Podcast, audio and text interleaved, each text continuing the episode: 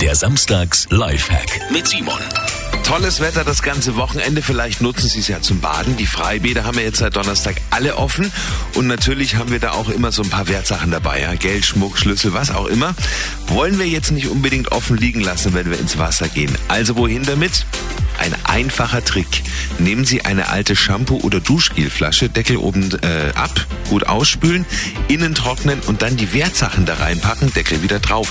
Damit sind die kompakt verstaut und es kommt wahrscheinlich keiner drauf, dass da mehr drin sein könnte als Shampoo oder Duschgel.